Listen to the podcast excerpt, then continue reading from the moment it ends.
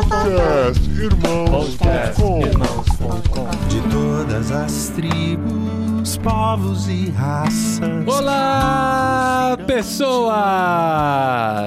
Podcastirmãos.com Jetlag entrando no ar. Eu sou o Paulinho, estou aqui com a Nayara, que tá no Brasil, mas tá trabalhando no fuso horário da Europa. Melhor dos mundos, ou não, né? Pois é, Paulinho, eu sou a Nayara e eu tô aqui com o André, que tem conhecido muitas culturas lá em Lille, na França. Então ele deve ter muita história boa pra contar por aí. é, bastante, bastante. E eu tô aqui com o Gustavo, que já é poliglota em línguas estranhas, de tão multicultural que ele é. Pois é, recebi o desafio do meu chefe novo, gente, de aprender alemão e tá falando em um ano, intermediário pra frente. Ah, Sabe onde é bom pra você aprender alemão? Vem aqui na Espanha, tem um monte de cigano. Cigano é pra aprender romeno, rapaz, que conversa de alemão. Alemão, entendeu? Cara, que piada é essa, Paulinho? Informação, rapaz, piadinha infame. Vai começar o podcast. Ó, esse aí é o carimbo tiozão, hein? E eu sou o. Gustavo e tô aqui com o Paulinho, rei das piadas infames, lá na Europa, tentando se adaptar ao mundo multicultural. Aprendendo a falar romeno, alemão.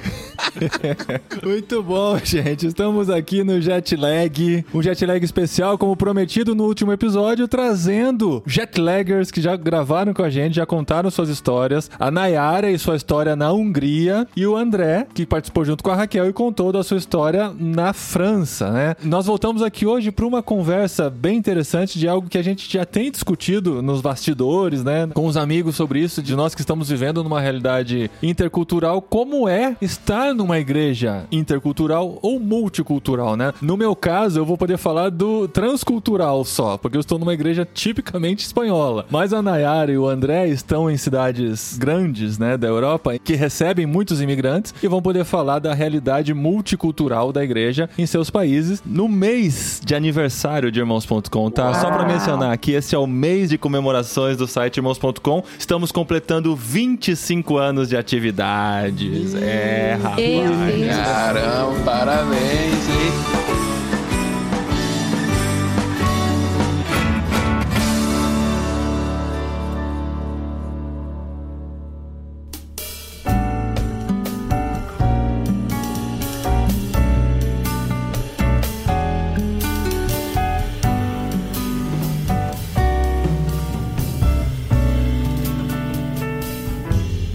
Só pra lembrar vocês das histórias dos nossos convidados, a Nayara gravou com a gente, o episódio foi ao ar no dia 19 de outubro de 2021, foi o Jetlag número 30, em que ela contou a sua história, a sua aventura de estudante, né, como estudante na Hungria. E eu lembro que no final do episódio eu fiz aquela pergunta que eu geralmente faço pra todo mundo, e aí, depois que acabar seus mestrados, doutorados e tudo que você tá estudando aí, pretende ficar na Hungria? Não. E a resposta é sempre aquela, ah, vamos deixar Deus guiar, né, Deus vai...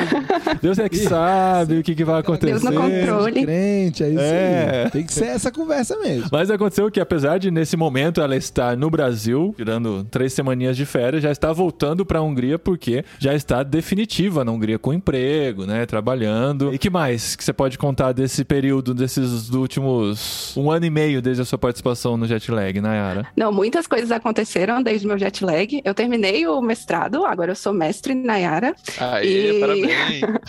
E eu acabei recebendo uma oferta de emprego na empresa em que eu estagiava na época do mestrado. Então hoje eu tô com visto de trabalho, trabalhando e servindo na igreja internacional lá em Budapeste, que tem sido muito bom também. Então agora eu não sou mais estudante, mas continuo sendo lá um estrangeiro, uma expatriada em Budapeste, na Hungria. E muitas aventuras têm acontecido, mas tem sido muito bom, graças a Deus. Que legal. E só uma pergunta técnica. Para você mudar o visto de estudante para trabalhadora? A burocracia muito grande? Dá pra fazer isso sem sair do país? Como é que funcionou? Na verdade, na Hungria dá para fazer isso sem sair do país, mas eu enfrentei uma burocracia bem grande, principalmente relacionada à guerra da Ucrânia com a Rússia. A Hungria faz fronteira com a Ucrânia. Eles receberam muitos refugiados ucranianos, então muitos ucranianos estavam aplicando para refúgio na mesma época em que eu estava aplicando para o visto de trabalho. Ah. Então, durante um tempo, ocorreu um grande atraso nas outras aplicações, justamente por causa da questão da guerra. E aí eu tive que esperar uns quatro meses, assim, para o visto de trabalho sair. Foram meses muito, assim, tensos, mas graças a Deus. Nesses meses você não tava trabalhando, né? Você ficou parada, É. entre aspas, né? Nesses meses eu tive que ficar parada, porque eu não era nem mais estudante, então não podia mais trabalhar como estagiária, e eu não podia começar a trabalhar sem o visto de trabalho. Então você fica num limbo assim, mas você pode continuar no país morando, você não pode deixar a Hungria enquanto o visto está sendo processado. Nossa, nem de turista Eurotrip dá pra fazer. Não, porque eles dão um papel provisório. E aí é mais complicado de outros países aceitarem. Só é válido no território húngaro. Eles Aham. aconselham a não sair do país, aí eu acabei ficando. E, menino, não tinha muito dinheiro, né? Pra, pra viajar também, né? Fazer o Eurotrip, Estudante né? recém-formado. Agora tem os recursos pra Eurotrip, não tem o tempo pra isso, né? Pois é. Não, agora a gente viaja no final de semana. Vamos que vamos e, Já e tá dá até no tudo Brasil, certo. né, Nayara? Já, tô- já cheguei no Brasil, Já começou gente. a. E nem foi férias, né, Nayara? Porque você tá daqui trabalhando, né? É, eu tirei um período de férias, assim, duas semanas de férias, e agora eu tô trabalhando mesmo. E eu tô trabalhando no fuso horário da Europa. Então eu tô começando às quatro da manhã e terminando ao meio-dia. É bom que você vai sofrer menos com jet lag, pelo menos, né? Quando chegar aqui. É, e sobra mais tempo pra você ficar com a sua família. Você só não tem tempo pra dormir, mas. É, mas é que precisa dormir, dormir. gente? Só se vive uma vez, né? Quem, isso quem precisa dormir? Vambora. O Gustavo, por exemplo, vai fazer doutorado com 80 anos, né, Gustavo? É, não. Já faz tanta coisa na vida. Isso, até chegar a vez do doutorado, meu Deus do céu. Ainda tem muito serviço. E o André gravou com a gente antes da Nayara, inclusive, foi o jet lag número 26, um casal brasileiro na França, né? Ele e a Raquel, que já gravou outros episódios com a gente também, que também, né? Agora que eu me dei conta, a história é até parecida, né? Porque você também chegou como estudante na França e agora tá trabalhando. Olha só. Exatamente, exatamente. Então, aí, ouvintes, caminho sem volta. Vai estudar na Europa. Não, na verdade, o caminho é grave o jet lag que você consegue ficar na Europa. Oh, olha aí, olha aí, Receba as ó. orações dos nossos seguidores. Profético. O Akira também, né? O Akira que já gravou com a gente Akira como também. estudante e como contratado agora. Mas e aí, André, o que aconteceram nesses dois últimos anos aí, desde que você participou do jet lag? Pois é, muita coisa, Paulinho, muita coisa. Assim, eu cheguei, eu vim aqui pra França pra fazer uma parte do meu doutorado. Então, a primeira vez que eu vim, eu vim só pra fazer um semestre. Mas aí gostei, gostei do croissant, gostei da, do café francês. Fui ficando. Aí eu vim pra cá uma segunda vez. Aí nessa segunda vez eu consegui fechar uma cotutela, né? Que é a ideia do duplo diploma, né? Terminei, graças a Deus, meu doutorado no final do ano passado. Só que durante o doutorado eu acabei conseguindo um emprego no setor da universidade, no setor de relações internacionais, e continuo, né? Desde então continuo a assumir novas responsabilidades. Aí agora também como trabalhador. A minha burocracia foi um pouco diferente da burocracia da Nayara, porque na verdade eu passei pela via da cidadania europeia, mas também teve bastante burocracia. Você conseguiu, durante esse tempo, né? Na França, você conseguiu É. ter a cidadania italiana. Exatamente. É, você foi pra fui, lá Né? tudo, Enfim, né? aí fui pra lá, teve toda uma. Também foi uma, uma certa burocracia, mas deu certo. E aí isso é que é legal, né? Uma vez que você consegue a cidadania europeia, você acha que todos os problemas acabaram, mas não é bem assim, né? Ainda tem algumas coisas pra. Sim. Principalmente a Raquel, né? E tal. Teve, É. teve suas questões. Mas agora, graças a Deus, tá tudo certo, tudo, tudo encaminhado. E aí tô vivendo essa experiência multicultural, assim, muito feliz. Uma coisa que a gente aprende vivendo na Europa é nunca mais reclamar da burocracia no Brasil, né? Isso. Cara, verdade. O Brasil está anos luz da frente, gente. É, cara, é impressionante, assim, poupa tempo, mano. Pelo menos no estado de São Paulo era uma mão na roda aquilo ali, cara. Você ia num dia, você resolvia tudo. Aqui é processo, tem muita coisa que não acontece digital ainda. Ou às, às vezes até Muita coisa tem em digital, carta. mas é um labirinto pra você achar as coisas e conectar. As entidades não estão conectadas entre elas, então é, é, é bem complicado mesmo, principalmente pra estrangeiro, pra sobreviver nesse lugar. Não é fácil, não. Mas aqui na França, o que eles dizem é que tem muita coisa que eles não passam para online por medo de cyberataque, né? A França é um país muito atacado ciberneticamente, né? Até recentemente a prefeitura da nossa cidade foi atacada, ficaram sem acesso, né, ao sistema da prefeitura durante um bom tempo, porque, enfim, os hackers russos estavam pedindo, né, um resgate, não sei o que. Então, assim, eles falam que muita coisa eles acabam deixando ainda em meio que em versão papel por medo de ataque. Aqui no Brasil o pessoal não tem medo, não. Tem ataque, perde os dados, depois recupera, não recupera, faz de novo. Se não deu certo, não valida, a vida segue. Mas algo importante: todo europeu e americano que vem aqui me visitar e a gente conversa sobre um negócio chamado Pix, ninguém acredita. Eles ficam impressionados. É, impressionante o avanço tecnológico aqui do nosso país. Então, vocês que estão aí na Europa não sabem o que estão perdendo. Aqui é quentinho e aqui é super tecnológico. Na Hungria, a gente ainda está no século XIX, imprimindo todos os papéis, levando até o Immigration Office.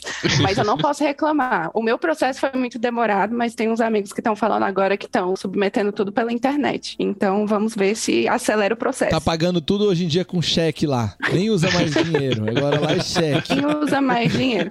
Gente, mas vocês acreditam que na Hungria tem lugares que não aceitam cartão? Tem muitos lugares que não aceitam cartão e você tem que pagar com dinheiro. Tem que pagar Não com dinheiro. E aí você vai no restaurante e tem que perguntar, porque vai que você come, e aí, E aí se não depois tiver tem que o lavar dinheiro. os pratos, velho.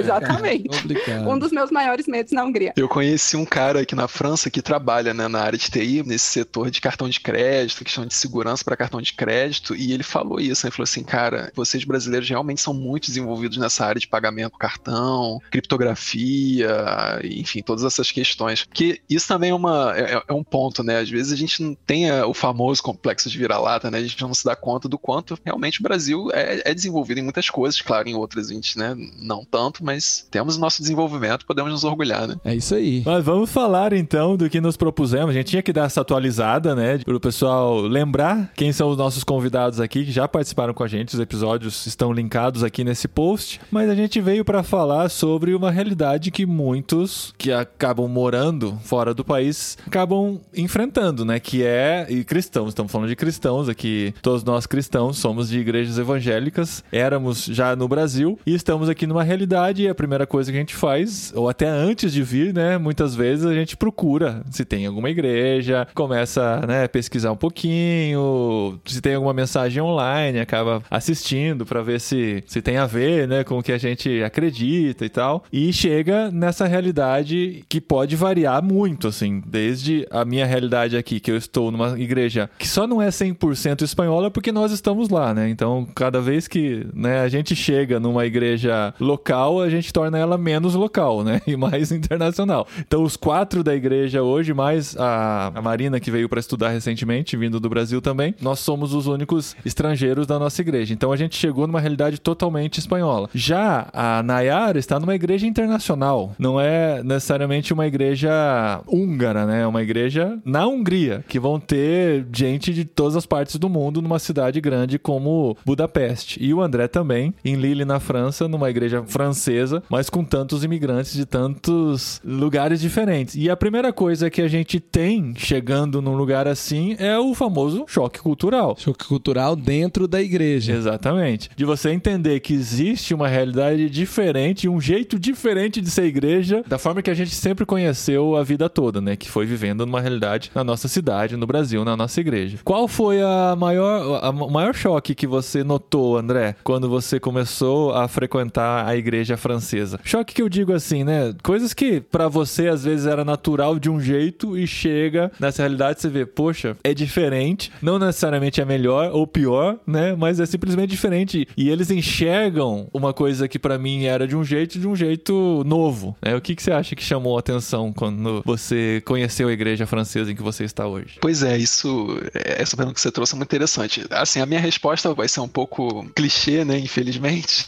mas e até eu já queria aproveitar para fazer um disclaimer aqui, pedir perdão a todos os antropólogos e sociólogos que ouvem o, o podcast irmãos.com, porque infelizmente a gente vai fazer algumas generalizações aqui, né, é normal, mas sabendo que cada cultura, cada pessoa tem a sua especificidade, né, e tudo mais. Mas assim, quando eu cheguei na igreja, né, isso que você falou é muito verdade, assim, você tem um choque cultural, você se prepara para um choque cultural, né? Então assim, se prepara, né, entre aspas, né? você tem mais ou menos consciência de que você vai ter um choque cultural quando você, né, chega num novo país. Então eu e minha esposa, a gente pensou assim, ah, a gente vai ter um choque cultural em relação à cultura francesa, né? A cultura brasileira em relação à cultura francesa. E aí, quando a gente chega na igreja, mesmo que, que seja assim, uma, uma igreja francesa, né? Então, eu acho que isso é interessante pensar assim, a, a minha igreja não é uma igreja internacional, né? Porque ela não tem a perspectiva de, por exemplo, fazer um culto bilíngue ou um culto em inglês, um culto que traga músicas que falem com o maior número de pessoas, não tem isso. É uma igreja francesa, mas multicultural. E aí você se depara então com uma realidade que você não vai lidar só com a cultura francesa, que por si só já, já seria um desafio e seria múltiplo. Mas na verdade você vai lidar com a multiplicidade de culturas que habitam dentro daquela comunidade da igreja. Né? Então, assim, eu e Raquel, nós chegamos num período da pandemia, né? Então, nesse período aí, a gente chegou na cidade que a gente está hoje, né? Que é Lille, em fevereiro de 2020. E aí, logo depois, veio a pandemia, veio o confinamento. Então, a gente se viu com a questão dos cultos online, com as reuniões, grupos de, de estudo online. E aí, assim, a gente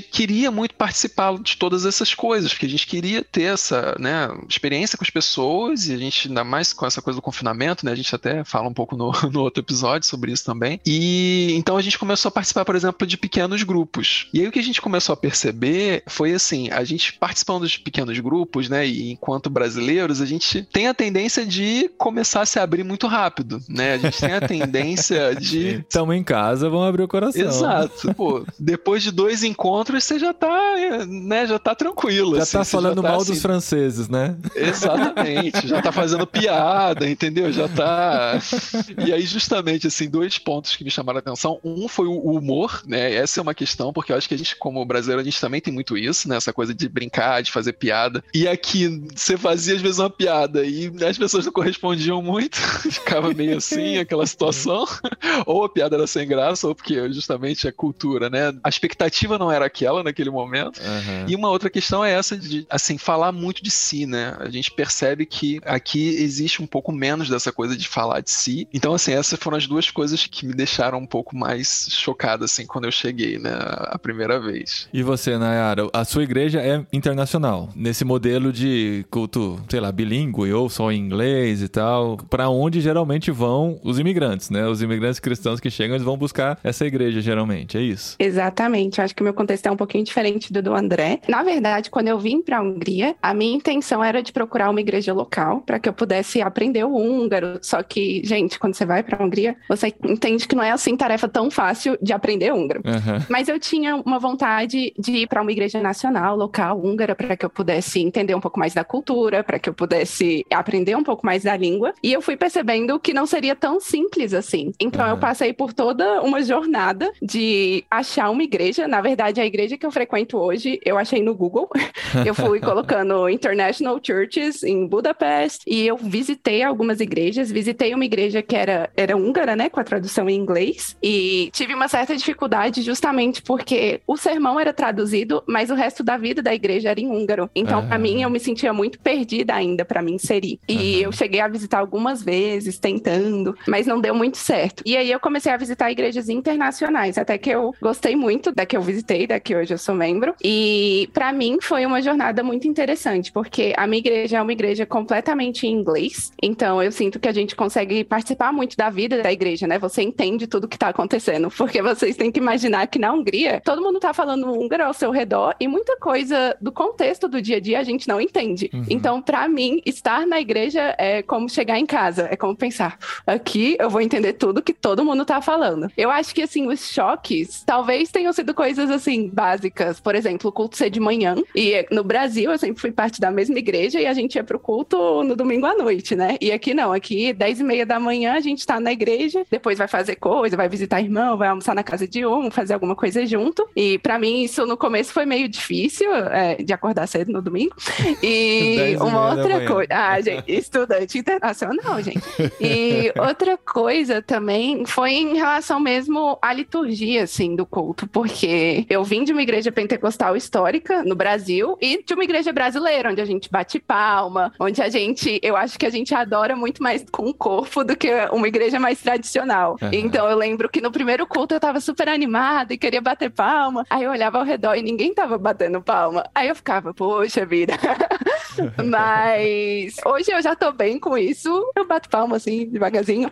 Mas é muito bom ver que, assim, eu sou de uma igreja que tem aproximadamente 300 membros, assim, a cada domingo. Então, é uma igreja relativamente grande para um contexto europeu. E a gente tem gente do mundo inteiro. Então, tem um mapa na entrada da igreja em que você pode colocar um pinzinho marcando o país do qual você vem. Ai, que legal. E é muito lindo ver aquele mapa, porque tem gente de todos os continentes, de quase todos os países. Porque se você visita ou se você é membro, você coloca o seu pinzinho pra gente saber que você esteve ali. Que legal. E é muito bonito ver isso, né? É muito legal ver todas essas culturas adorando o mesmo Deus. E a gente usa o inglês como língua franca. Eu sinto que eu me sinto em casa ali, sabe? E hoje eu acho que não tem tanto. ah, Já passou o choque cultural, hoje eu tô só mais curtindo mesmo. É, passa mesmo, passa mesmo.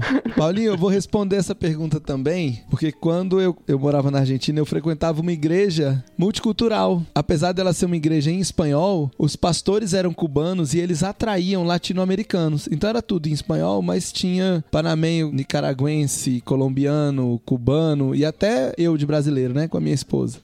E quando a gente chegou nessa igreja, a gente também teve um choque. A gente teve um choque no modelo da liturgia. Apesar de ser uma igreja, de certo modo, parecida com a nossa aqui, não era da mesma denominação, era de outra, um culto mais ou menos parecido, a gente teve alguns choques. Por exemplo, lá na Argentina, na Santa Ceia, o pessoal toma vinho. Vem os cálicezinhos com vinho. E aqui no Brasil é só suco de uva, né? Vinho é pecado. E lá, é, Vinho é vinho na pecado. Santa Ceia é tipo pecado. Aí lá na, na Argentina, os caras tinham assim, uns quatro cálicezinhos pequenos de suco de uva. E eles falavam assim: gente, se você tá saindo do vício do álcool, ou se você tá tomando remédio e tal, então você pega essa. Mas se não, você não pega, você toma um vinho normal. Deixa, porque a gente tem muito pouco suco de uva. É só mesmo pra quem de fato precisa, porque o negócio era o cálicezinho. E isso pra gente, assim, era muito chocante. Bom, no, no final a gente acostumou, né? E aí quando a gente foi embora da igreja, né, da Argentina, eles chamaram a gente lá na frente pra orar e deram de presente pra gente um porta-vinhos pra gente levar de lembrança pro Brasil. Quem sabe vocês começam a usar na ceia, né?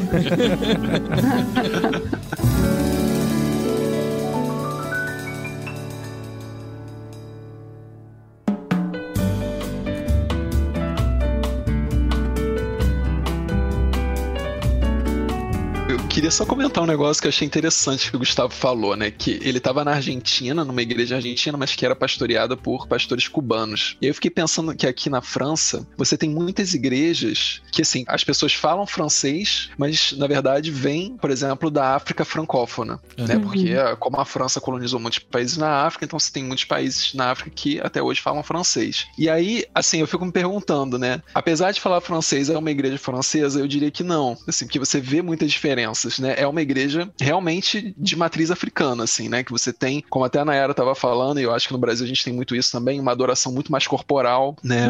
Esses dias mesmo lá na nossa igreja foi muito interessante, porque a minha igreja, assim, a minha cidade é uma cidade muito universitária, então tem muitos estudantes, e aí também tem estudantes do mundo inteiro, muito jovens, e aí eles que fazem o louvor normalmente. E aí, um dia desses, uma das meninas estava fazendo louvor, que é de origem da África francófona, né? Ela não se aguentou, assim, mas você via que ela tava assim, tipo, ela tava naquele momento de adoração, não sei o que, aí ela começou a dançar, aí pra tentar quebrar o gelo, ela falou assim, irmãos, não, tipo, não segurem o Espírito Santo, se você tiver vontade de dançar, dance, não sei o que. Aí você olhava pra um lado, olhava pro outro, estavam os franceses todos, assim, bem paradinhos, assim, cantando bem daquele jeitinho, mas aí quem foi lá pra frente dançar? Os poucos latinos-americanos da, da- da igreja Ai, ai, e ai. algumas outras pessoas do Os continente brasileiros e os brasileiros. Quero saber é dos brasileiros. Todo mundo dançando. Lá na igreja acontece um pouco disso também. Tem diferentes equipes de louvor. E aí, geralmente, quando é um colega da Nigéria, ele já é mais animado. E aí, vamos bater palma, igreja. E aí a gente vai batendo. Aí a igreja vai meio tímida, né? Batendo palma.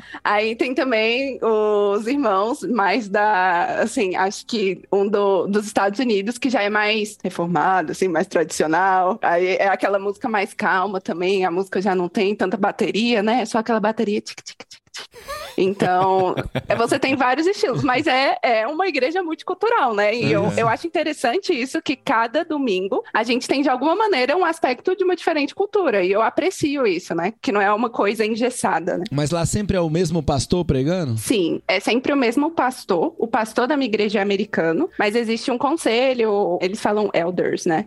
Que seriam compostos de pessoas de diferentes países. Eles tentam realmente escolher pessoas para representar diferentes culturas. Nesse conselho, mas o pastor é americano. Quando eu falo da igreja que nós estamos aqui ser totalmente espanhola, eu não estou generalizando a igreja evangélica na Espanha. Inclusive, a igreja evangélica na Espanha, em geral, é formada por latino-americanos. Assim, aí sim generalizando, né? A maioria das igrejas é composta por um pastor que vem da América Latina e começa o trabalho e atrai outros latino-americanos por os espanhóis serem mais fechados, né? O evangelho nesse sentido. Então a maioria das igrejas são latino-americanos, mas a gente orou tanto por poder trabalhar com espanhóis que Deus colocou a gente numa igreja muito espanhola, né? E a gente também teve alguns. A gente sempre fala que a gente não teve choque cultural forte e não foi tão forte assim na igreja também. Principalmente porque eu acho que a gente foi tão preparado para isso, sabe? Por amigos que conversaram com a gente, outros missionários, né? Todo o processo que a gente participou, ele sempre falava assim, ó, chega e observa, não chega fazendo tudo, assumindo coisas, porque apesar do evangelho ser o mesmo, a maneira de encarar e de trabalhar pode variar muito de um país para outro país. Então a gente tomou muito cuidado para observar e ver a maneira deles deles fazerem as coisas, deles se relacionarem, de se encontrarem e tudo. Mas eu acho que um dos maiores choques pra gente foi sair de uma realidade de igreja evangélica brasileira de muitas atividades. Pode até ser usar a palavra ativista, mas não vou colocar a igreja de onde nós somos no Brasil uma igreja ativista, mas uma igreja grande com mil membros,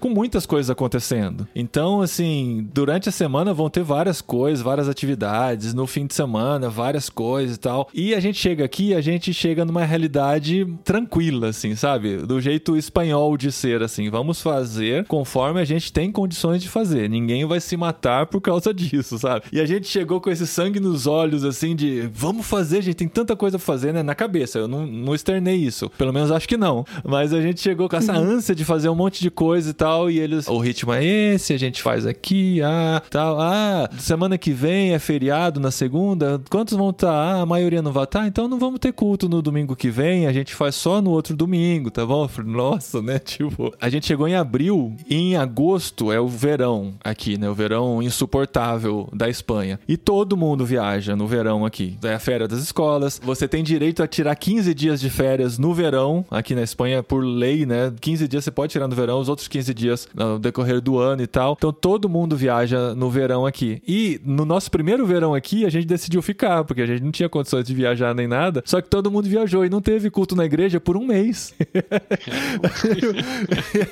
e a gente ficou nisso, assim, sabe? Nossa, parecia estranho, ou soava estranho, né? Assim, nossa, como assim não vai ter culto e tal? Mas quando você entende a realidade, né? Entende o ritmo de fazerem, e não quer dizer que eles não são apaixonados, que eles não fazem com amor, mas eles fazem dentro das condições que eles têm. E se eles não podem, eles vão falar, eu não posso, sabe? Eu não vou me.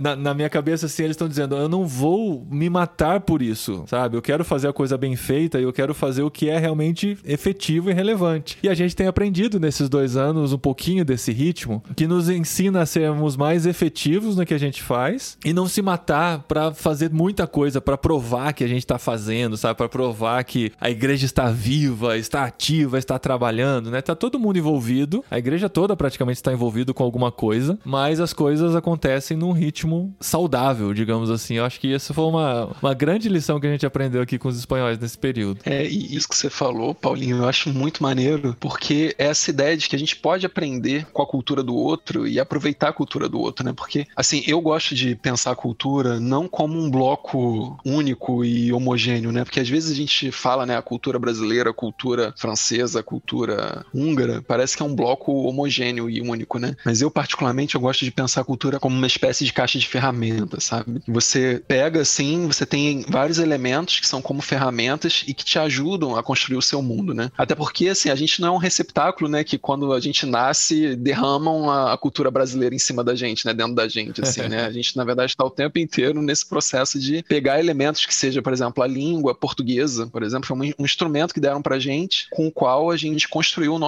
mundo interior, né? Ou então, não sei, né, os valores que são muito fortes no Brasil, né? É o valor do trabalho, da honestidade, foram todos instrumentos que a gente foi adaptando, foi adquirindo e foi trabalhando a nossa realidade. E aí, quando a gente chega num ambiente multicultural ou intercultural, né, como é o seu, eu acho que é muito bacana quando a gente está aberto, falar assim, poxa, essa ferramenta aqui dessa pessoa de nacionalidade congolesa ou essa outra ferramenta dessa pessoa de nacionalidade romena, pô, isso é legal também, sabe? Acho que eu posso aproveitar isso e me permitir transformar também pela cultura do outro, né? Quando a gente aprende um novo idioma, a gente começa a entender mais o nosso idioma, o português, né? Por causa da estrutura do outro idioma, você fala, ah, então é por isso que em português a gente faz isso, né? E com relação à igreja é a mesma coisa. Você vê uma forma diferente de olhar para a realidade, você fala, poxa, então por que será que a gente faz daquele jeito, né? O que na nossa cultura, na nossa história nos levou a ser uma igreja desse jeito, né? Eu me lembro que quando eu cheguei nessa igreja lá na Argentina, quando a gente mudou pra Argentina, a gente foi numa igreja no centro, que era uma igreja presbiteriana. E aqui no Brasil eu frequento a igreja presbiteriana. Só que aí, depois de morar na Argentina, eu fui atrás da história. A igreja presbiteriana do Brasil veio da igreja presbiteriana dos Estados Unidos. Então a forma de culto dela lembra também as igrejas batistas que vieram dos Estados Unidos. Já a igreja presbiteriana da Argentina se originou de missionários escoceses, que foi da onde a igreja presbiteriana foi fundada. Então a igreja presbiteriana começou na Escócia. Então a forma de culto da igreja presbiteriana na Escócia se parece mais com a forma de culto da igreja anglicana. Aham. E a forma de culto da igreja presbiteriana que veio para o Brasil parece mais com a forma de culto da igreja batista. A forma do templo, a vestimenta do pastor, o ritmo, a liturgia de cada culto. Essa liturgia, ela mudava demais. E foi tão chocante ir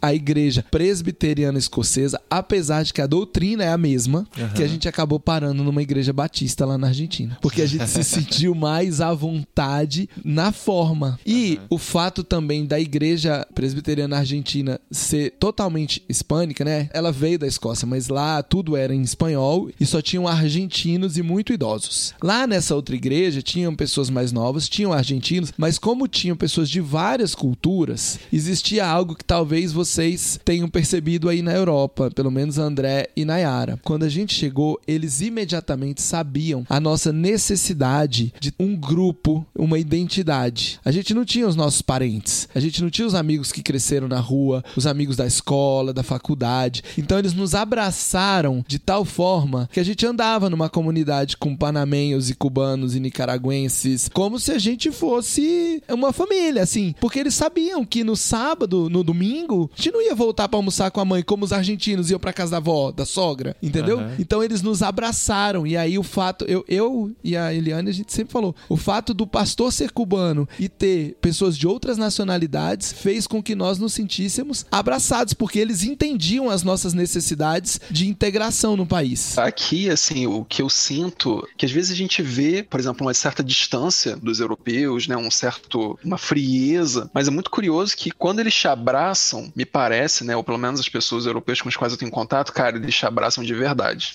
Até às vezes eu brinco com a Raquel, né, a gente às vezes até se sente meio sufocado, assim, de tanto amor e de tanta, tipo, vontade de estar junto e de querer estar junto. A gente É, fala, não, não, legal. gente, tá bom, esse domingo não, você sabe que a gente como brasileiro, como carioca, talvez, mais do que brasileiro, a gente às vezes fala assim, vamos marcar, vamos, vamos, com certeza, O e famoso nunca rola, marcar, né? Aqui em Brasília Pois é, também é então- assim. Ah, então. E aí eu queria fazer isso com eles aqui também. Só que às vezes eu falo assim: vamos marcar, eles vamos, domingo que vem pode ser? Que horas que você vai querer? Aí gente, não, não, não. Não é bem assim, né? Eles, já- eles te davam o cheque mate de uma vez, não era só o cheque que te dá chance de pular fora. Isso aí, cara. era o cheque Isso mate. aí. Pá!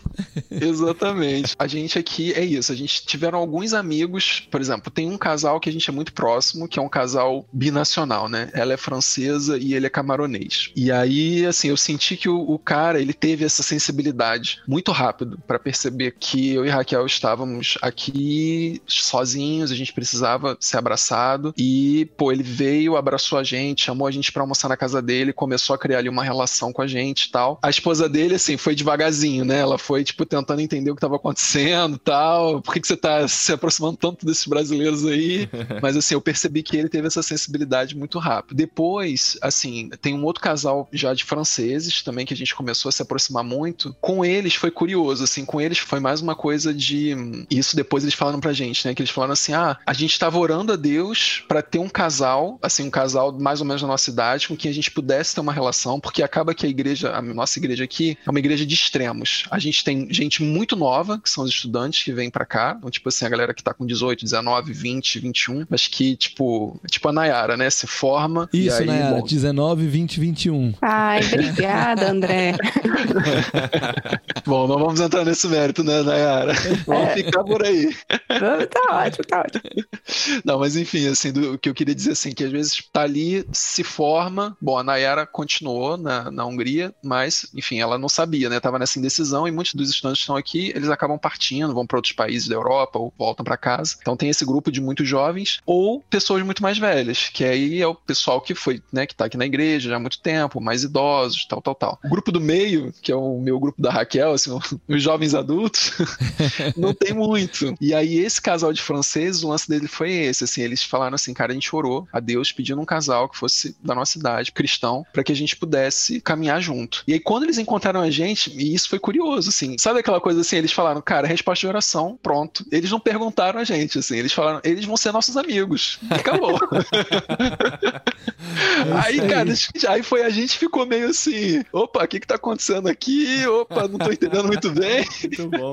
É, eu acho que, pensando nessa questão de comunidade, é o que eu falei no início da nossa conversa, né? Para mim, a igreja é a minha família lá na Hungria, justamente porque, como estudante internacional, geralmente você vai sozinho e geralmente você vai muito jovem. Então, para muitos estudantes, é a primeira vez em que você tá longe da sua família, é a primeira vez em que você tá longe de uma igreja, né? Se você for cristão. Então, é a primeira experiência em que você tem, você tá ali meio sozinho. Então, todo mundo tem essa necessidade de conexão. Só que, ao mesmo tempo, só para contextualizar vocês, né? Na minha igreja, a gente tem três tipos de pessoas, né? A gente tem os expatriados, as pessoas que vão para trabalhar ou para estudar na Hungria. A gente tem também os húngaros que viveram um contexto internacional, só que voltam para a Hungria e eles não se adaptam mais à igreja húngara e eles acabam vindo para uma igreja internacional dentro da Hungria para ter essa experiência internacional. E também a gente tem húngaros que são famílias binacionais, né? Húngaros que são casados com estrangeiros e aí acabam vindo porque a família já é internacional. Então acabam sendo esses três tipos de pessoas. E uma coisa que, na verdade, para mim é um desafio em relação à comunidade é porque a gente tem uma rotatividade grande. Porque geralmente as pessoas que participam de uma igreja internacional, na minha igreja especificamente, elas vêm por um período determinado de tempo para a Hungria e elas voltam para o país de origem. Principalmente quando a gente fala de estudantes internacionais, a gente tem muitos estudantes que são Erasmus, que é um programa de seis meses, que não são nem seis meses, é um semestre, mas são lá três, quatro meses. E eles vêm para nossa igreja e participam do grupo de estudantes, e aí eles vão embora. E parece que todo semestre eu sofro um pouquinho, eu tô melhorando, eu tô melhorando. É. Mas é claro que tem pessoas que permanecem, mas tem pessoas que vêm e vão. E no começo eu sofria muito nesse sentido de tipo, nossa, vai começar mais um semestre, vai chegar um grupo de pessoas e eu vou me apegar a essas pessoas e elas vão embora. E quando a gente tá fora do país, a gente se apega mesmo, né? Porque ali é a nossa família. Então, eu sentia muita falta, assim, depois, aí ficava tentando contatar e tudo mais. Mas uma coisa que eu tenho aprendido dentro desse contexto de igreja internacional é de que Deus ele vai dando um tempo determinado e a gente tem aquele tempo ali para servir as pessoas, para amar as pessoas. Então, eu acho que isso me fez ser muito mais intencional nos meus relacionamentos, no sentido de que eu tenho um tempo limitado para conhecer essa pessoa. Eu não vou deixar que isso me impeça de servi-la e de receber aquilo que eu posso receber da parte de Deus através da vida dela e de estar aberta para viver isso, porque eu acho que às vezes pode ser meio assim, ai, você tem até uma preguiça, né? Uhum. Ai, essa pessoa vai embora em três meses, eu não vou nem me apegar. É que você gasta muita energia pra esse início, né? Pra conhecer a pessoa. E eu percebo, a gente percebeu aqui na Espanha também, no contexto de cidade, que eles são um pouco cabreiros, assim, e dizem que faz parte da personalidade espanhola. Como tem muita gente que acaba passando, né, e ficando pouco tempo, na igreja até teve a passagem de outros missionários que tiveram pouco tempo e saíram, eles criam essa barreira de se apegar e se entregar já de início, por medo de criar um laço tão grande e ter que romper lá na frente. Aí já não foi mais na igreja, porque a igreja já nos acolheu desde o princípio, mas na cidade a gente percebeu que a gente conseguiu desenvolver amizades na cidade a partir do momento que a gente completou um ano aqui. A partir de um ano, parece que destravou, assim, a galera falou, ah, eles vão ficar mesmo, eles não vieram aqui só pra uma temporada. pessoal acreditou. É. Acreditou em vocês. Que é, massa. É bem interessante isso, né? E assim, uma igreja internacional tem que saber lidar com isso, porque se deixar isso entrar no subconsciente de que eles vão embora, eu não vou me apegar, você vai criando uma barreira de relacionamento mesmo, assim, né? Daqui pra frente você não vai mais querer se entregar pra uma amizade, pra um relacionamento, sabendo que vai ter que se despedir depois e cortar cortar, né, esse laço que foi construído. Agora, uma igreja internacional, ela também tem oportunidades de apoiar essa comunidade internacional na integração com a comunidade local. Eu me lembro que o meu espanhol melhorou demais indo à igreja, conversando com os irmãos da igreja. Eles me levavam no mercado, me levavam nos lugares de comprar os produtos mais baratos, enfim. Eles me ajudaram ali no começo a, a chegar no país. Na igreja que você frequenta lá, Nayara, existe alguma coisa assim institucionalizada? Vamos ajudar os meninos que chegaram esse ano, sei lá, a abrir a conta no banco, não sei, a, a conseguir falar em húngaro no mercado. Eu me lembro que meu irmão, meu irmão que mora lá na Albânia, a gente já gravou podcast com ele. O dia que ele chegou para comprar presunto e queijo fatiado na lojinha lá na, do lado da padaria, né? No, ele conseguiu pedir o presunto e queijo, tudo em albanês. Ah, eu quero tanto porque lá não vem as bandejinhas já fatiadas. Você pede, ah, eu quero 300 gramas de presunto fatiado e tal. O dia que ele conseguiu falar tudo em albanês, os funcionários pararam e aplaudiram, entendeu? Tipo assim, a galera, a comunidade vendo o esforço e o, e o desenvolvimento dele. Tem alguma coisa lá na, na, na sua igreja? Institucionalizado como um ministério, né? Não, mas fazendo parte do Ministério de Universitários, a gente sempre no início do semestre tenta se colocar à disposição para as pessoas que estão chegando. Então, geralmente o pessoal preenche lá no final do culto, né, o contato e tudo mais, e a gente se oferece para ajudar em qualquer coisa. Por exemplo, todo mundo sabe o perrengue que é passar pelo Residence Permit, que é tirar visto de residência. Então, geralmente a gente vai se ajudando, mas meio que organicamente, assim, ah, sempre a primeira coisa que a pessoa fala é: "Ah, eu tô passando pelo meu processo do visto e também de lugar para morar, porque é difícil você achar um lugar para morar assim que você chega". E aí a gente geralmente, não, é, tem esse grupo no Facebook, aí a gente vai tentando se ajudar ali na hora, porque todo mundo já passou pelo mesmo perrengue. Então, geralmente, quando alguém novo chega, a gente já fala, ah, tranquilo, a gente já tá aqui, já sabe como que faz. Então, geralmente a gente ajuda, mas não como algo institucionalizado, mas como igreja mesmo, como irmãos em Cristo, a gente sabe o perrengue e fala, vamos. E aí tem alguns irmãos que se oferecem, tem alguns irmãos húngaros, né? É uma minoria húngara. Então, geralmente, quando tem algo muito específico que a gente precisa de ajuda com alguma documentação ou ler alguma coisa, esses irmãos eles se dispõem. Eu tenho uma amiga húngara pessoal que eu falo, Bog, me ajuda com isso aqui, ou, ou... e ela também é super solista. É a Bog, a esposa do Leandrão? Não, não é Ah. ela, mas Bog é um nome muito comum na Hungria. Ah, e... Boglarka, né? Boglarka é um nome muito popular na Hungria. Ah. E aí eu tenho uma amiga Bog e o Paulinho também conhece uma Bog. Que você conhece também, né? Popular, Eu né, conheço também uma Bog. É, É. é bem popular. Gente, Tá. imagina aqui no Brasil a pessoa chegando. Oi, meu nome é Boglarka.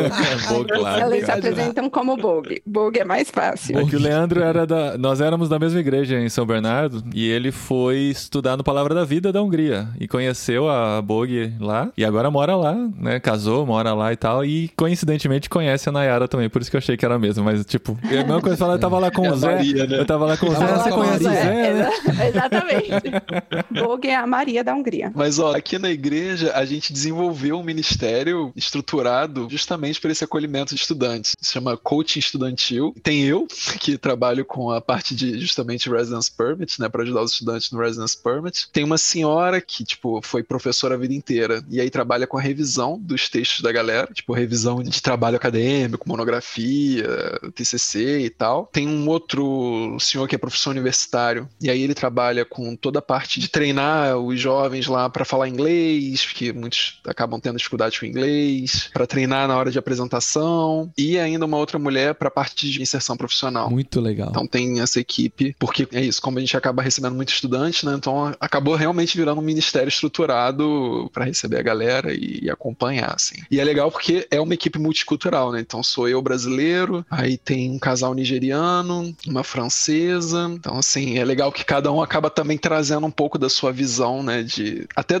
assim, do que, que é a vida estudantil, né, para essa história toda. Então, por exemplo, o casal nigeriano foi muito legal. Uma vez eles falaram assim: ah, a vida estudantil francesa é muito negativista, assim, né? E isso é verdade, né? Sempre, tipo assim, os seus fracassos são mais visíveis do que os seus sucessos. Então, eles falaram assim: ah, por exemplo, na Nigéria, a cada etapa que você se forma, tipo assim, você se formou no CA, né, na alfabetização. Aí vem o vilarejo inteiro para comemorar que você se formou na alfabetização. Agora, você se formou na quinta série. Aí, de novo, tem toda uma festa. Então, assim, a cada sucesso seu, cada sucesso é muito festejado. E já que na França, não. Assim, às vezes você tem um sucesso e aí o marido, né, desse casal, ele, ele fala, né, que ele chegou no mais alto patamar aqui da diplomação francesa. E foi só assim: alguém chegou para ele, toma aqui, senhor, seu diploma, o senhor pode assinar aqui e acabou. E ele falou assim: mas só isso? Não É. tem uma festa, não tem um negócio. Era o esperado, né? Era o esperado. É, exato, não fez mais que obrigação, sabe? mais que Quando a mãe fala. É mais que obrigação. Verdade.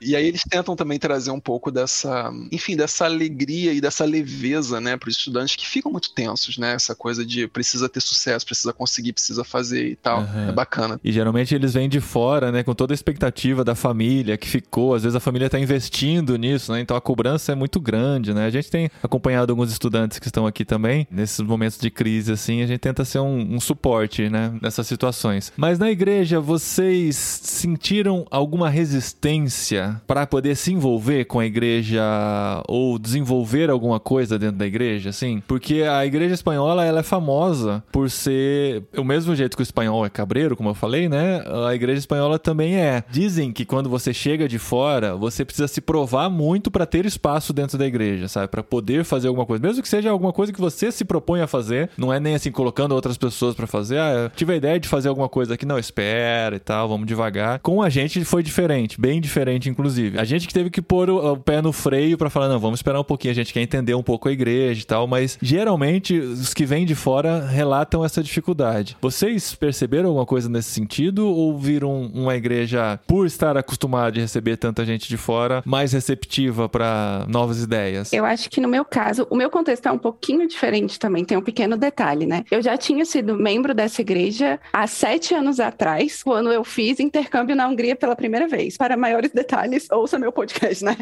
Mas, então, as pessoas na igreja, algumas delas já me conheciam. Um desafio da igreja internacional, como eu falei dessa questão da rotatividade, é justamente conseguir pessoas que sirvam por um tempo mais prolongado, né? Aham. Então, eu percebo que eles são mais abertos. Se você fala assim, ah, eu gostaria de servir no louvor ou no ministério de recepção ou fazendo qualquer coisa, eles geralmente são muito abertos para receber. Mas no meu caso, eu quis esperar um pouco para começar a servir. Hoje eu sirvo na liderança do ministério universitário como parte da equipe, mas eu queria que a igreja me conhecesse também, porque eu Aham. acho que essa parte também é importante. Então, talvez tenha sido o oposto. Aham. Eu tenha tentado, esperado um pouco para me ambientar, para entender como funciona, exatamente como vocês estavam falando, para que eu não pulasse de cabeça. Então, no meu caso, eu percebi que a igreja era muito receptiva, ela é muito receptiva, e eu que me refrei um pouquinho justamente para tentar entender um pouco a dinâmica da igreja. É, no meu caso, assim, como a gente chegou justamente no período lá da pandemia, a igreja estava precisando muito desenvolver a parte audiovisual que eles não tinham. Tava muito complicado. E aí eu acabei me voluntariando, pedi ajuda ao Paulinho na época, não sei se Pois ele lembra. é, lembro.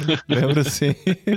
porque eu não sou nem um pouco dessa área, mas tinha uma necessidade muito grande, e porque, mais uma vez, né, eu volto a lembrar, a igreja tem esse gap de idade, né? Muitos jovens estudantes e muitos mais velhos. Sendo que no período da pandemia, os jovens estudantes, todos praticamente, ou boa parte deles foram embora, né? E aí a igreja realmente ficou meio que assim, capenga sem essa experiência dos mais jovens, né? E sobretudo essa experiência tecnológica. Então acabou que eu me envolvi muito rápido com a igreja, e quando voltaram os cultos presenciais, a Raquel também acabou se envolvendo, né? Ela trabalhou na parte do acolhimento, né? Para acolher as pessoas, orientar, não sei o quê. Então com a gente foi isso, foi muito rápido. E aí a gente é que depois meio que deu um passo atrás, assim, tipo, não, a gente precisa dar uma, uma respirada, porque como a necessidade é muito grande, né? Eu concordo com a Nayara, assim, acho que precisa de gente para trabalhar. Eu acho que existe uma abertura do tipo assim, a gente tá precisando, venham trabalhar.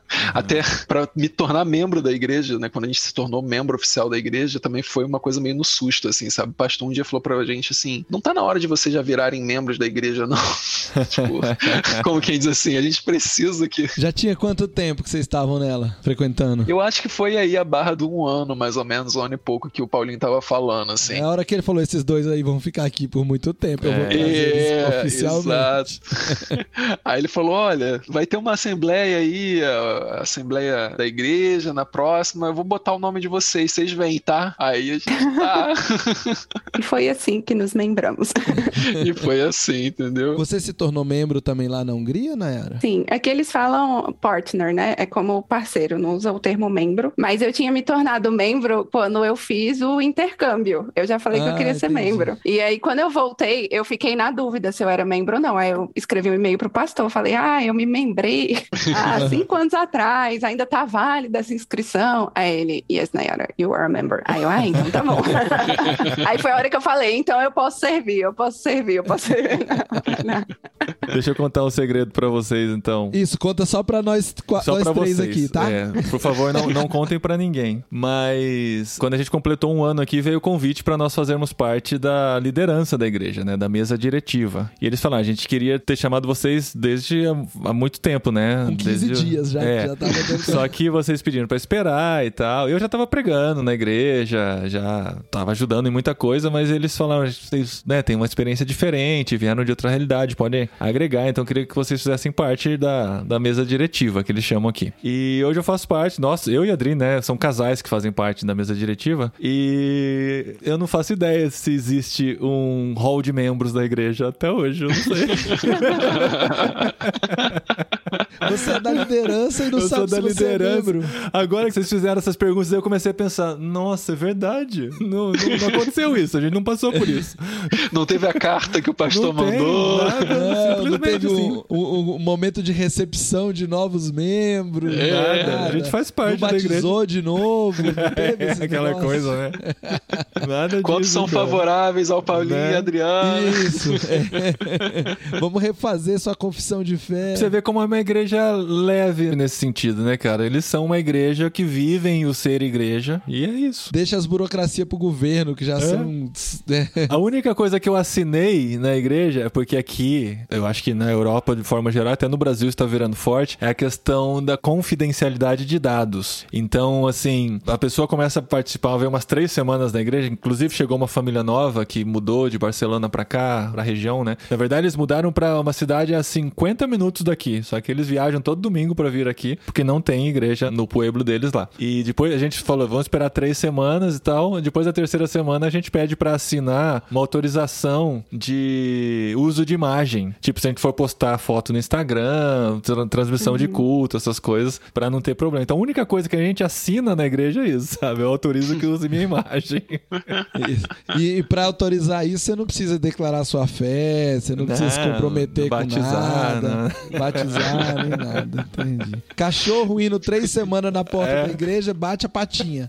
Pá, pá, pá. Não, tem batismo. Tem, tem batismo, sim. Inclusive, nossos filhos já estão falando de batismo. Olha aí que legal. que deve acontecer em breve, mas realmente interessante. A gente vive uma realidade um pouco diferente nesse sentido.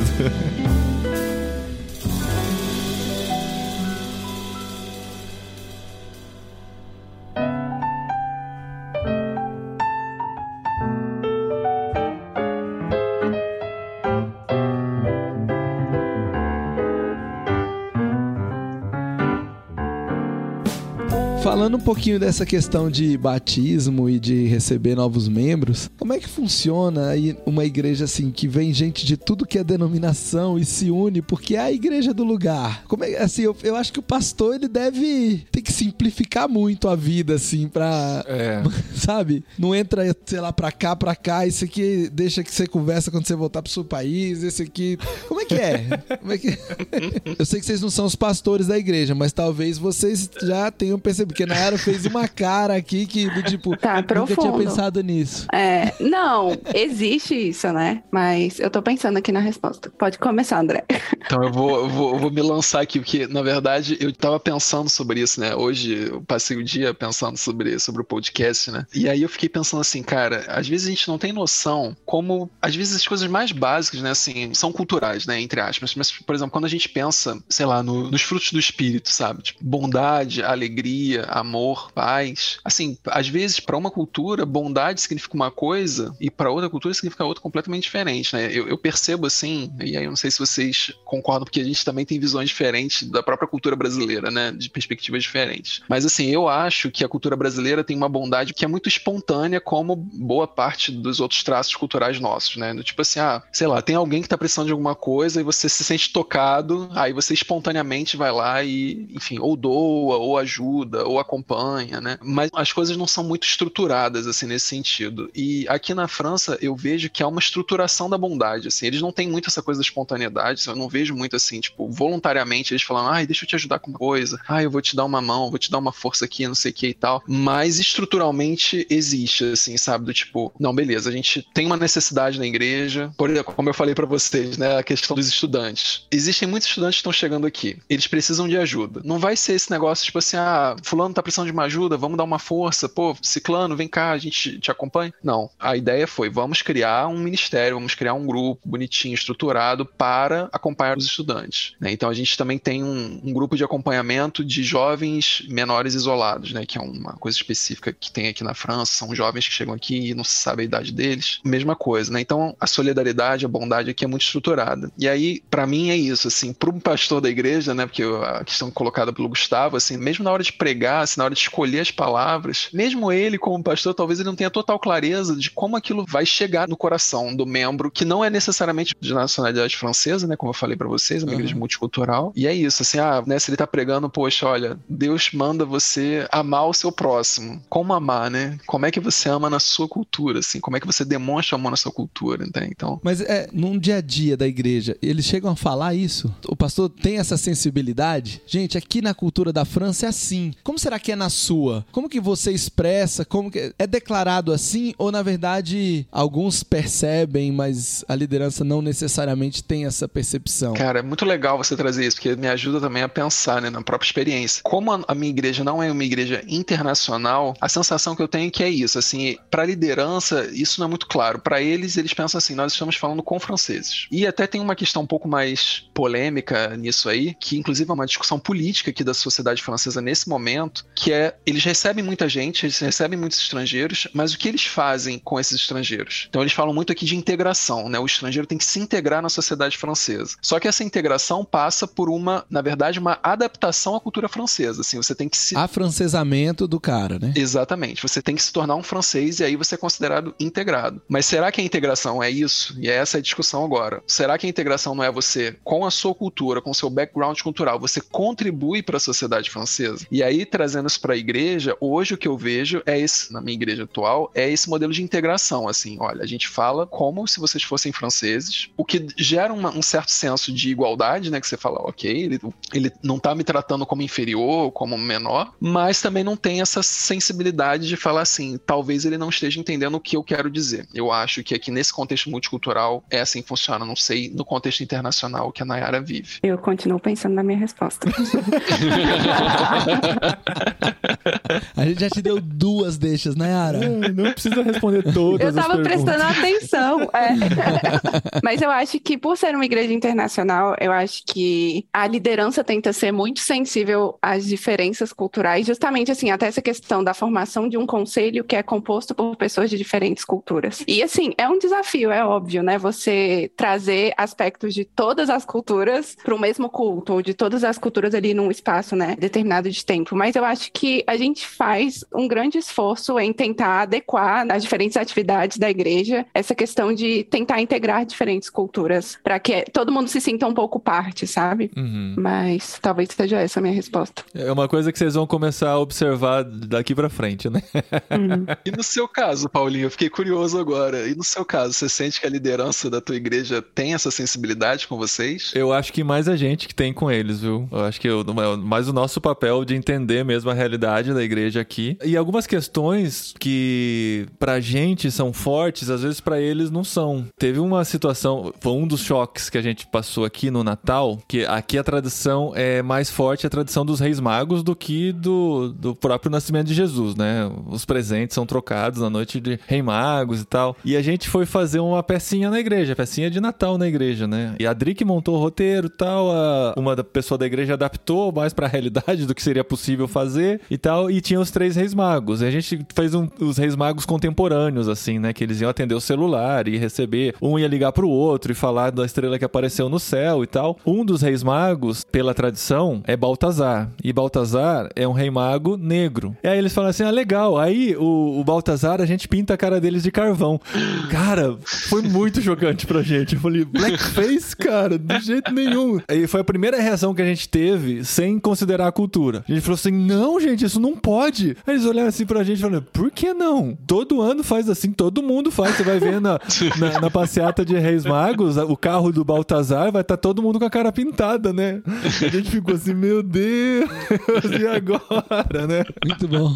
Aí, assim, como no fim saíram? das contas, eles não fizeram pelo nosso choque, pelo tanto que a gente ficou chocado com a informação. Eles falaram, não, tudo bem, pra gente não tem problema, sabe? Não- Porque não é daí eu. obrigatório, Aí, né? exato. Aí eu coloquei, a gente colocou, a gente ficou meio desesperado quando a gente começou a colocar um monte de notícias sobre o que é blackface, né? Como isso é polêmico, como isso é uma apropriação cultural e tudo, né? Eles falaram assim, nossa, eu nunca tinha ouvido falar disso. Nunca tinha ouvido falar, cara. É muito assim. Então o choque foi uma realidade, vocês, né? É, uma realidade diferente, sabe? Então, essa foi uma realidade que eu acho que a gente chocou mais eles do que outra coisa. Mas, em geral, a gente tenta tomar muito cuidado pra enxergar a maneira deles de ver as coisas, né? Vocês dois falaram muito assim: ah, veio um monte de estudante, os estudantes enchem a nossa igreja. Eles já vêm crente, teoricamente. O Paulinho comentou: ah, os caras aqui na Espanha, a maioria das igrejas são de latinos. E eu tive na Espanha uns anos atrás, uns dois anos atrás, e fui a uma igreja evangélica latina. E ela era formada por vários latinos. A maioria já veio crente. Tem os que se convertem, né? Mas como que é esse processo, essa intencionalidade, essa missionalidade da igreja internacional? Vocês experimentam isso também? Ou uma aglomeração de crentes perdidos que caíram lá em Budapeste, por exemplo?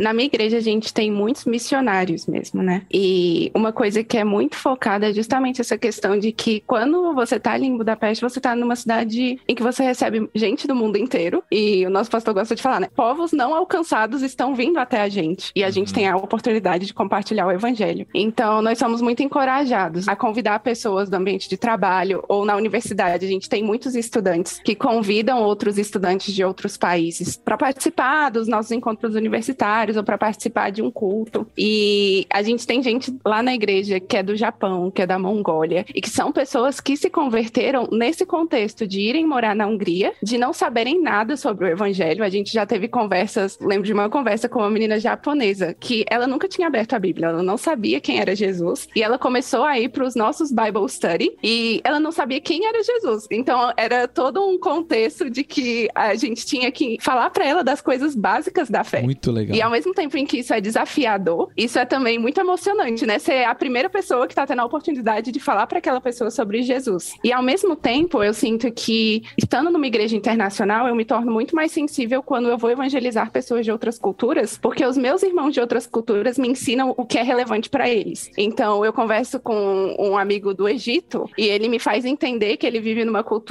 de, de honra e vergonha. Então, a maneira como eu vou conversar com alguém do norte da África é diferente da maneira como eu vou abordar o evangelho com o europeu. Completamente diferente. E às vezes a gente não tem essa sensibilidade. Nem treinamento. Nem treinamento, porque a gente vem de um contexto brasileiro em que todo mundo já ouviu falar de Jesus e, e parece que é muito mais fácil, assim, né, de você falar. Mas são esses dois aspectos que eu acho muito bonitos numa igreja internacional. Esse aspecto de povos não alcançados, Deus trazendo povos não alcançados para essa igreja, para esse contexto, conhecendo pessoas no ambiente de trabalho, conhecendo pessoas na universidade, tendo a oportunidade de compartilhar sobre Jesus e também da gente mesmo, como cristãos, a aprender a como compartilhar o evangelho de uma maneira que é relevante para aquela cultura. Porque às vezes a gente está tentando comunicar, mas a gente está tentando comunicar a partir da nossa visão de mundo, a partir da nossa cultura. E a, a mensagem se perde no meio do caminho, né? Então, essa é uma coisa que eu aprecio muito na minha igreja, que eu tenho tentado aprender e tenho tentado estar mais consciente de quando eu tô conversando com as pessoas, de quando eu tô conhecendo uma pessoa de uma cultura completamente diferente. Uau! É, não, Não, é muito bom,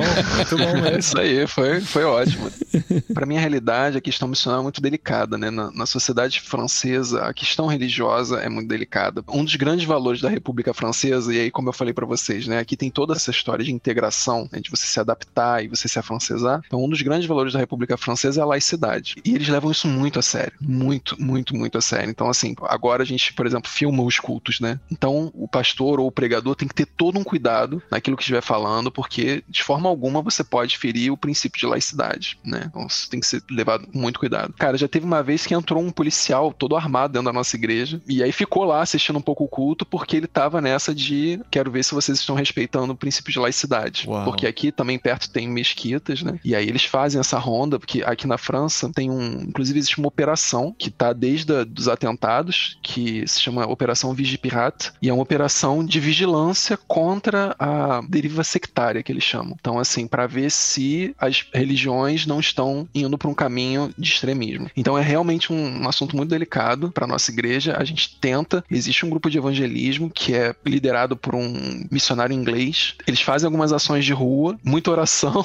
né? Oram bastante e tal. E se não, as coisas acontecem muito nas redes privadas, né? Entre amigos. Então a gente tem novos convertidos que se converteram porque ah, foi um amigo, um conhecido que chamou para um estudo bíblico. No um a um, né? É, é mais nesse sentido aí. E o que seria, só pra, pra quem não tá familiarizado ao termo, né? O Estado laico, né, é o que não tem uma religião oficial e todas as religiões devem ser respeitadas. O que seria, num culto, ferir um princípio de laicidade? Tem como dar um exemplo? No culto, ferir um princípio de laicidade seria você, assim, por exemplo, fazer qualquer tipo de, de crítica ao Estado francês ou fazer algum tipo de crítica aos valores da República Francesa, então, valores de igualdade. Então, a questão famosa, né, do gênero e sexualidade é muito delicada aqui porque um dos valores franceses é a igualdade e a igualdade entre todas as pessoas de gênero, raça, etc. Então, assim, você ferir esse valor da República Francesa significa ir contra a laicidade do Estado francês. Então, assim, é a sua religião atacando a República Francesa. Uau. Enfim, então tem que ter muito cuidado. Claro, na verdade, os cristãos não são o principal alvo, entre aspas, dessa política, né? Se eu posso falar assim, mas acaba que Vale isso respinga na gente, exatamente. Acaba respingando no- nos cristãos. Que interessante. Aprendemos muito hoje aqui, hein, Paulinho? Nossa, que legal, cara. Muito gostoso esse papo, né? Pois é, Foi muito, muito, bom. legal mesmo. Eu acho que é legal, assim, não só pra quem tem interesses interculturais, mas, assim, até pra quem tá no Brasil, às vezes não tá nem sonhando em morar fora, pra entender que a igreja pode agir diferente, ser diferente, né? Pode ter características diferentes ao redor do mundo. E a gente tá falando aqui de uma realidade até limitada, né? A gente tá entre a América do Sul e Europa, né? Se a gente for conversar com gente na África, na Ásia, a gente vai ver maneiras muito diferentes de ser igreja. E isso que é muito legal, né? Porque a multiforme graça de Deus abarca, né? Todas essas formas de ser cristão. E é muito gostoso a gente poder viver isso em realidades diferentes. E, Gustavo, como que a Tente pode ajudar? como que a Tente pode ajudar uma pessoa que quer chegar numa nova realidade e quer servir a Deus numa cultura diferente? O que que a gente tem para oferecer para quem tá ouvindo a gente aqui? Então, a gente vai voltar a ter o Go Experience a partir de junho. Então é só entrar no nosso site tenteinternational.org barra Brasil, que você vai poder se inscrever. Ele vai acontecer no mês de junho. É uma vez por semana, à noite. A gente vai fazer de 7h30 às 9h30 da noite, às terças-feiras. E são quatro encontros onde a gente vai trazer esses aspectos da transculturalidade e da intencionalidade no compartilhar o evangelho tanto no local de trabalho quanto no seu dia a dia, como a gente já fez em outras edições do Go Experience. E a gente vai ter um evento presencial, não organizado pela Tente, mas com participação da Tente, Ó. no dia 8 de julho, no Rio de Janeiro. A MTB e o PEN, que é a área que fala sobre profissionais e empresas em missão na MTB, que é a Associação de Missões Transculturais do Brasil, nós teremos um encontro presencial chamado Fórum de Profissionais e Empresas em Missões no Rio de Janeiro, dia 8 de julho, na Igreja Evangélica Missionária Maranata, no Meier. Eu estarei lá, outros como o Adalberto, o Rodrigo, outras figurinhas aí conhecidas do meio missionário brasileiro. Nós estaremos lá abordando esses aspectos de profissionais e empresas em missão. Então você pode se inscrever entrando pelo Instagram ou no site da MTB. No Instagram é MTBOficial. Lá na bio tem o link para você se inscrever para estar conosco durante o dia 8 de julho, que é um sábado, e barra ou você pode participar durante o mês de junho do nosso Go Experience, que vai ser bem legal poder encontrar e compartilhar. Normalmente a gente convida ex-participantes do Jetlag para darem é, uma palhinha e atualizar o pessoal, né? Como é que anda a vida lá no país onde eles estão. E agora, depois de tantos jetlags, as opções são enormes. A gente tem muita gente para convidar.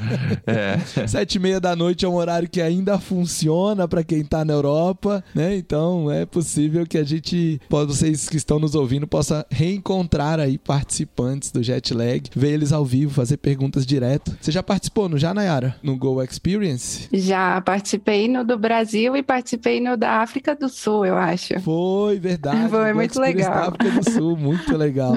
Muito legal. Nem falei da minha experiência de ter ido numa igreja lá na África do Sul, mas bom, agora ter que ficar já pro foi, próximo. mas- Vai ter que ficar pro próximo. E, gente, os links estão todos no post desse episódio, irmãos.com. Aí você pode ter mais informações e participar de tudo que a Tente International e a Tente Brasil oferecem aqui. Vem pra tente você também. É bom ter malucos da mesma idade que a gente, né, cara? As piadas antigas. a gente Nossa, é, a Nayara não faz ideia do que é essa. Não, a Nayara, Nayara tem 21 anos, né, Obrigada, Nayara? gente. Muito bom, gente. Gostoso demais conversar com vocês, de matar a saudade, de bater um papo e ter esse programa super especial que a gente tem aqui no mês de aniversário de irmãos.com. Vai ter um episódio só sobre perseverança do Santos? É. Vamos ver, né? Mas é isso, gente. Muito obrigado. Deus abençoe vocês. A gente continua em contato. E até o próximo jet lag, hein, Gustavo? Até mais. Valeu, Muito obrigada, gente. tchau.